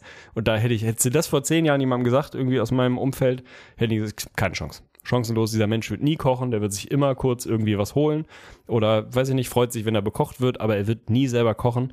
Kompletter 180 und einer der besseren in meinem Leben, wirklich. Wäre jetzt nochmal die Chance für dich gewesen, zu erwähnen, dass du inzwischen ein sensationeller Koch bist? Nee, hab Was du gehört. immer noch nicht gezeigt hast, auf jeden Fall. Also da warte ich auch noch drauf, den Beweis. Du hast schon vieles, vieles angekündigt. Wirklich original noch nicht einmal geliefert. Es bleibt ein großes Mysterium, ob du völligen Scheiß erzählst oder ob das irgendwie ein Ding ist. Das, das wissen wir nicht so genau, aber gut. Werden wir auch nochmal proben. Ja, keine Ahnung, Mann. Kochen, das ist. Momentan struggle ich doch sehr damit, da dieses im Alltag unterzubringen und nicht irgendwie zu denken, boah, jetzt gerade keinen Bock, da so viel Zeit rein zu investieren. Aber ansonsten sind wir uns, glaube ich, einig, dass es eine sehr gute Sache ist. Mein Platz zwei. Und das ist jetzt wirklich mal, das ist ein Knockout-Punch, was die Kategorie angeht. Das ist wirklich eine Sache, die an sich ultra scheiße ist, aber einfach enormes Potenzial mitbringt, dann trotzdem geil zu sein. Wir haben es letztens immer wieder gehabt mit diesem spontan Arbeiten, dass das meistens eine gute Sache ist beim Kumpel im Garten oder bei dir im Oh ja. Schrebergarten Mhm. und da ein bisschen Handwerken, ein bisschen mit anpacken, so dieses Einwegarbeiten. Einmal am Tag einfach Busfahrer, Müllmann oder sonst was sein, wäre eine gute Sache. Und eine Sache, wo ich wirklich, boah, also im Familienkontext natürlich Schlimmstes, aber auch dann unter Freunden, wenn du diesen Anruf bekommst oder diese Nachricht, diese WhatsApp-Nachricht, Bro, kannst du mir morgen beim Umzug helfen? Und in dir fängt es an zu rattern. Wie komme ich da jetzt am besten raus aus der Nummer? Was mache ich? Überlege ich jetzt erstmal erster Blick in den Terminkalender. Habe ich irgendwo, habe ich eine gute Ausrede? Wenn nein, welche kann ich mir einfallen lassen? Weil ich habe da keinen Bock drauf. Es ist so kacke, weil es wirklich niederste Arbeit ist, da einem zu helfen, in den vierten Stock seine scheiß alten Ikea-Studentenmöbel da nach oben zu klatschen. Es ist wirklich der reine Abfuck. Aber, jetzt kommt das große Aber, in der richtigen Runde und auch, Achtung, jetzt auch ein Appell wird damit einhergehen, wenn man es richtig macht und anstellt als derjenige, der das organisiert, kann das richtig geil sein. Was meine ich damit? Erstmal, wenn man eine gute Squad hat und dann sich auch ein bisschen motiviert, das effizient zu machen. Du hast diese eine Mission, das Sofa, was ja eigentlich, man kennt es, das Sofa, was nicht durch Treppenhaus geht. Am Ende schaffst du es trotzdem, dann bist du da stolz drauf und wenn du es dann auch irgendwie einigermaßen schnell schaffst, kann das gut sein, ist trotzdem heftig anstrengend und auch irgendwie kacke. Und dann jetzt der Appell und dann auch die Pflicht von demjenigen, der es organisiert, man muss es halt schon gut machen. Was bedeutet das, dass wenn man beim Umzug hilft, du willst nicht irgendwie ein Zwanni in die Hand gedrückt haben oder irgendwas oder so. Du willst einfach nur danach all you can drink Bier haben und im Zweifel muss man dafür sorgen, dass, keine Ahnung, ein bisschen Essen da ist und was bestellt wird. Weil dann, wenn man dann auch damit durch ist und das dann wirklich verbindet mit so einem, so dieses auch ohne unkommentiert, auf einmal ist einfach dann die Kiste steht dann da, dann wird sich daran bedient und dann kommt da immer wieder eine neue Kiste hin, wird das ein sehr, sehr guter Abend dann am Ende des Tages gewesen sein. Oder guter Tag, guter Tag, nennen wir es so. Ey, ich weiß komplett, was du meinst. Hab ein bisschen eine Gegenteilsmeinung, beziehungsweise nicht Gegenteilsmeinung, aber ich liebe ja Umzüge. Also bei mir ist, wenn mich jemand fragt, ey Bro, kannst du morgen helfen beim Umzug, sage ich sofort, gerne auch übermorgen und den Tag danach. Ich liebe Umzugshilfe. Keine Ahnung wieso. Bei mir selber hasse ich's, macht natürlich überhaupt keinen Spaß. Aber ich bin wirklich im Freundeskreis, also da bin ich wirklich guter, guter Freund. Wenn mich jemand fragt, ob ich beim Umzug helfen kann, sofort. Bin ich wirklich sofort da. Wenn ihr in Hamburg wohnt und Umzugshilfe braucht, slidet meine DMs. Ich komme vorbei. Das ist, du Ich weißt aber schon, dass das wirklich eine. Außenseitermeinung ist, ne? Ja, safe, natürlich. Aber ich liebe es. Ich weiß auch nicht wieso, aber genau dieses Setting, vielleicht hatte ich auch bisher Glück. Wobei ich war schon auf sehr vielen Umzügen, die waren alle eigentlich so. Gute Squad, irgendwie gute Stimmung, alles in Ordnung. Ich habe natürlich in dieser, sagen wir mal, Vorbereitungsrange, habe ich schon eine 0 von 10 und auch eine 10 von 10 erlebt. Und sagen wir mal, das muss mindestens eine 7 sein, sonst wird's scheiße, sonst ist es wirklich nervig. Also ich hatte auch schon mal einen Umzug, da stehst du da, kommst an, es war noch nichts eingepackt, niemand wusste von irgendwas, wusste es nicht wohin, es war kaum Auto organisiert. Dann ist es wirklich nervig, weil dann kommt ja dieser, dieser Flow gar nicht zustande, der dann ja so geil ist, von wegen, ey geil, guck mal, wie schnell es vorangeht und so. Mega nice, trinken wir gleich ein Bierchen zusammen und freuen uns drauf, dass das irgendwie alles geklappt hat und so. Das muss schon gegeben sein. Ich war mal auf dem Umzug, ey, ich weiß nicht mehr von wem das war, das war wirklich glorreich. Da haben die quasi farbige, diese, diese kleinen Farben, Farbenkreise, wow, hier, Sticker, farbige Sticker, so, Mhm. so heißt das Ding, haben sie an die Türrahmen der Zimmer geklebt in verschiedenen Farben und dann auf die Kartons, auf die Umzugskartons und Sachen den jeweils entsprechenden Farbsticker unten raufgeklebt, damit du hochgehen konntest und wusstest, in welchen Raum soll ich diesen Karton bringen. Damit nicht jemand da stehen muss und sagen muss, ah, das ist Küche, das ist Schlafzimmer, das muss dahin, sondern du konntest dann einfach in das Zimmer gehen und das da hinstellen. Ultra smart, wirklich Fivehead. Das ist Und krass, hat das ja. Ganze noch ein bisschen geiler gemacht. Ansonsten bin ich bei dir. Ich, aber außer halt, dass ich Umzüge schon eh von vornherein liebe. aber wenn dann so eine gute Dynamik ist, ist es einfach eine gute Sache. Es fühlt sich gut an. Es ist ja fast ein bisschen wie Sport. So, wenn du dann die schweren Sachen da, da hochträgst oder runterträgst oder was auch immer. Du siehst halt voll schnell, dass was passiert. Tust jemandem noch einen Gefallen damit. Ist irgendwie immer ein guter Vibe, weil immer fängt irgendwie was Neues an und so. Zumindest in der Regel, wenn es jetzt nicht irgendwie ein trauriger Anlass ist, warum man umzieht und so. Ich bin eh Fan, von daher kann ich mich da gut hinter vereinen. Ja, freue ich mich drauf, wenn du die ersten Einladungen bekommst, dir im Umkreis von Hamburg Meldet demnächst euch, mal meldet euch. zu helfen. Also wirklich, bisschen vegane Pizza und Pilz und ich bin da. Gar kein Problem. Okay. Na Mein ja, Platz gut. 1. Der Dinge, auf die man eigentlich keinen Bock hat, die dann aber häufig doch geil werden. Du hast es eben fast schon so ein bisschen am Rande äh, umschifft. Bei mir quasi Heimwerkern beziehungsweise Dinge reparieren. Also in erster Linie Dinge reparieren. Ich liebe es. Also ich hasse es und ich liebe es. Weil das Ding ist immer dasselbe. Ich habe jetzt zum Beispiel, ich habe so einen Sekretär. Also jetzt nicht eine Person in meinem Vorzimmer, die meine Termine macht, sondern halt so einen, so einen Schreibtisch, so einen alten. Und der hat hinten halt so eine, es geht wie halt so eine dünne Spanplatte quasi dahinter, die da halt nur so rangenagelt ist. Und das Ding hat sich schon Ewigkeiten immer wieder gelöst, weil das Ding ist auch total alt und wenn du die Schublade ein bisschen zu weit reinschiebst, dann drückt das hinten gegen diese Spanplatte, die kommt immer wieder raus. Das heißt, von der Seite siehst du, wie sich das Ding immer total so durchbeult, ausbeult und das ist irgendwie nervig, hast keinen Bock drauf. Wie oft ich an diesem Ding vorbeigegangen bin und dachte, boah, nee, ich keinen Bock jetzt, das irgendwie heile zu machen. Es nervt mich voll, wie es aussieht, aber wirklich keinen Bock. Oder mal eine Glühbirne wechseln, die hat seit Ewigkeiten, keine Ahnung. Klassikerbeispiel, die Leuchte in meiner Dunstabzugshaube war lange kaputt. Oh, Ich wohne ja, gegenüber ja. von einem Butni. So, das Ding, wirklich. Ich innerhalb von insgesamt mit Schuhe anziehen und einbauen, kostet mich fünf Minuten, dieses Ding zu kaufen oder wieder reinzusetzen. Und es ist ein unterschätzt geiles Live-Upgrade, weil ich die schon immer anhabe und es schon geil ist, auf jeden Fall. Habe ich Wochen, Monate lang nicht gemacht. Das meine ich mit Dinge reparieren. Also jetzt nicht die ganz großen Dinger, sondern diese, diese eigentlich kleineren Handgriffe, die dann aber, wenn du sie gemacht hast, die sich so gut anfühlen. Ich habe dann irgendwann hab ich mir ein paar Nägel genommen und Hammer und habe diese Spanplatte da hinten wieder reingejagt. Es ist so eine unfassbare Befriedigung, wie viel besser es einfach aussieht und dann immer wieder dieses, klar, kann auch ins Negative kippen dieses Jahr. Äh, Und dafür hast du jetzt sechs Monate gebraucht, so jetzt auch früher machen können. Aber wenn man es dann mal macht oder man denkt sich so, ah, scheiße, die Wand sieht echt räudig aus, ich habe noch weiße Farbe im Keller, ich müsste da mal einmal rüberstreichen, aber keinen Bock drauf. Dauert effektiv eine Stunde und ist einfach total geil, wenn du es gemacht hast. Also dieses, dieser Effekt, wenn du dann Dinge repariert hast oder auch wahlweise hast reparieren lassen, keine Ahnung, deine Uhr, deine Lieblingshose ist kaputt und braucht einen neuen Knopf und du bringst sie dann irgendwann endlich mal weg und gib, kriegst einen neuen Knopf und kannst sie wieder anziehen. Das ist also so ein unfassbar schönes Gefühl, wo ich trotzdem jedes Mal davor sitze und denke, oh nee, ey, jetzt, weil die jetzt den Schrank darüber bauen, oh, wirklich keinen Bock drauf. Aber wenn du es gemacht hast, ist es einfach geil. Regal an, also das hast ja häufig so, hast ein Regal an der Wand und denkst du, boah, es würde in dem anderen Zimmer an der anderen Wand viel geiler aussehen. So ist effektiv ein Aufwand von 20 Minuten, musst halt irgendwie viermal bohren, vier Schrauben rein und rausziehen. Machst du nicht. Machst du einfach nicht. Aber wenn du es dann machst, ist es so geil, weil du denkst, ja Mann, es ist einfach, es sieht so viel besser aus da. Also dieser Schweinehund, der lohnt sich zu überwinden. Deswegen Dinge reparieren ist mit Abstand far and away mein Eins. Hat auch schon wieder Potenzial für so eine Top 5, so diese Dinge, die man dann einfach nicht macht, nicht obwohl macht, die ne? Ja. eigentlich einen noch nerven. Ich glaube, also bei mir ist auch gerade das Highlight, ich habe seit jetzt wirklich auch schon einigen Wochen, weil das ursprünglich mal der Plan war, als wir uns da unsere Küche ja so ein bisschen provisorisch zusammengestellt haben und es dann hieß so, ja, Dunstabzugshaube braucht man ja irgendwie schon, sonst wird's eklig und so. Ich dann eine gekauft habe, dann hat es kurzzeitig daran gescheitert, dass ich noch so einen Filter dafür kaufen musste, hab den dann aber relativ schnell dann auch gekauft dank Amazon Prime und jetzt liegt das wirklich, glaube ich, schon so seit sieben Wochen rum und ich habe es einfach nicht aufgebaut. So, das, Das Ding steht einfach immer noch in der Küche und sie hängt nicht dran, weil man jetzt auch das Problem hat, ich merke halt auch, es geht halt auch ohne irgendwie.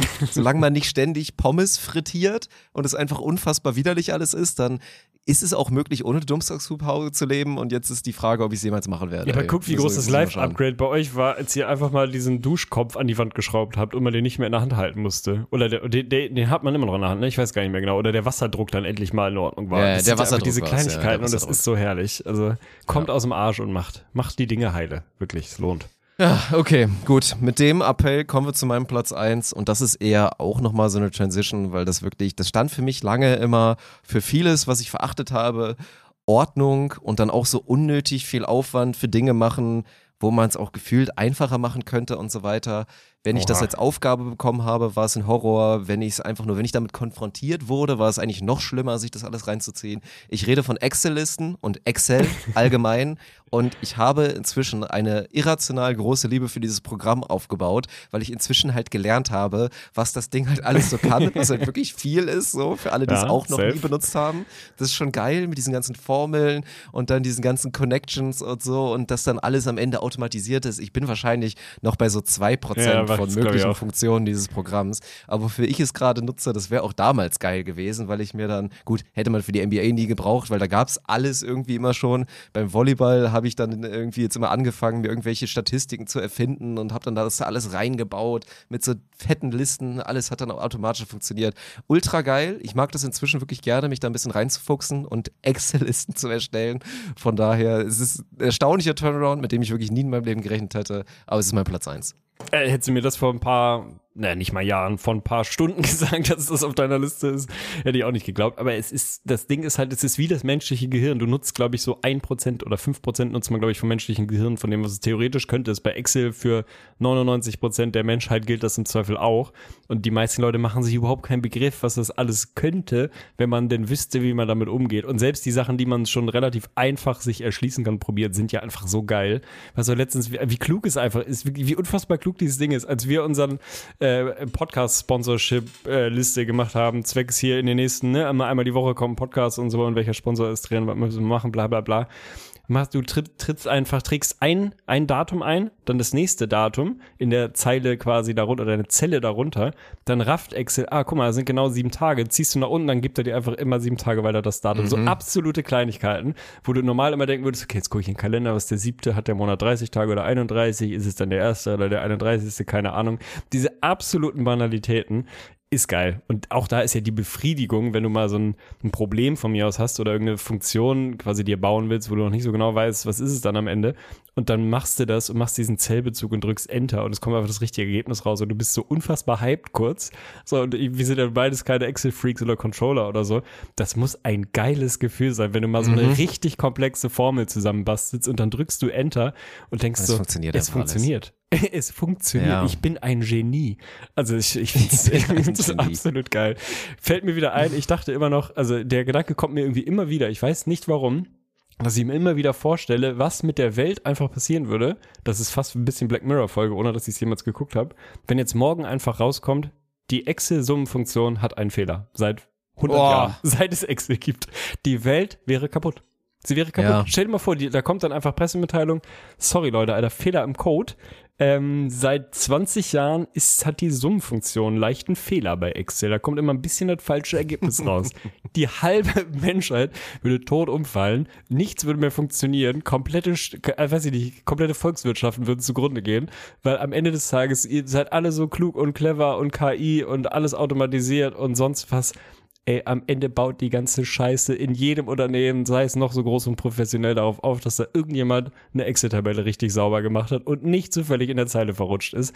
Dann, dann ist das Ding hier zu Ende. Also wenn Excel einen Fehler hat, ist das Ding vorbei. Dann können wir, können wir abbinden, dann können wir sagen, jetzt machen wir was anderes. Jetzt machen wir wieder Dinos oder so. Es würde sehr viel brennen, ja. Und an dem Beispiel von Excel ist auch immer wieder schön zu sehen, wie ich dann auch persönlich ticke. Ich bin einfach ein unfassbar schlechter proaktiver Lerner, sondern einfach rein reaktiv, was das angeht. Weil eigentlich sollte man immer denken, dass diese Erkenntnis, man findet das jetzt ultra geil und man hat gerade was Neues gelernt, dazu führen sollte, dass man sich so denkt, es gibt bestimmt noch ganz Ja, viele ja. andere Funktionen, die ich jetzt proaktiv lernen könnte, damit ich die dann ganz toll nutzen kann. Mache ich nicht. Ist bei Videobearbeitungs Programm auch genau das gleiche. Eigentlich sowas wie After Effects, Premiere und so. Ich könnte mir jetzt die ganzen Tutorials reinziehen und mir ein Arsenal, eine Toolbox bauen von Dingen, die ich dann potenziell in Wochen nutzen kann. Passiert nicht. So, ich lerne was, wenn ich es gerade brauche, wenn ich das Gefühl habe, das reicht mir jetzt gerade nicht. Ich guck mal, wie man das vielleicht anders machen kann und das ist es und es wird sich auch nicht ändern. Ja, manche Sachen muss man einfach akzeptieren. Man kann seinen Charakter nicht komplett umdrehen. Und wenn das ein, ein Zug von dir ist, dann ist das völlig in Ordnung. Dann hast du meine Absolution, so weiterzumachen und dich immer wieder zu freuen, wenn du dann von außen aus Versehen über was stolperst und was lernst und dann denkst, oh geil. nice. Ist, ist auch in Ordnung.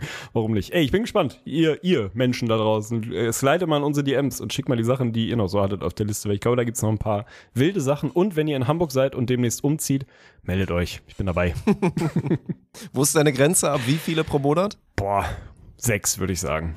Okay, also das pro Wochenende und irgendwie viel. zwei extra würde ich machen. Darüber hinaus, da würde ich dann mal tatsächlich drüber nachdenken, ob ich vielleicht mir einfach einen neuen Job suchen sollte und vielleicht Umzugshelfer werden sollte oder so. Ich habe auch gesehen, es gab es ja früher, es ist bestimmt immer noch ein Ding, hier so Umzugshilfe auf eBay Kleinanzeigen, komplett das Ding. Einfach Leute, die sagen, hier Ja, gib ja. einen Zehner auf Tash und so und dann schleppe ich dir deine Waschmaschine komplett durch die halbe Stadt, ist mir egal.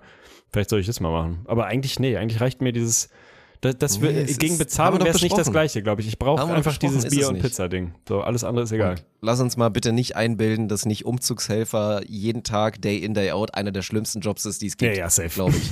Also, das ist schon wieder ein gutes Sagt der Beispiel Mann wie von ich, der mit selektiver 18 Arbeit. den ersten Bandscheibenvorfall hatte. Also, Ja. perfekt. Ich trage jetzt So, nur noch ne? Sofas Genau. oder Sofen. Ja, alles klar. Sofen. Damit beenden wir auf jeden Fall die Episode und äh, ja, hat wieder Spaß gemacht, ne? Und äh, ja, Ja, fand ich, ja, war bis, doch okay. Bis bald. War, war doch in Ordnung. Haut rein, meine Freunde.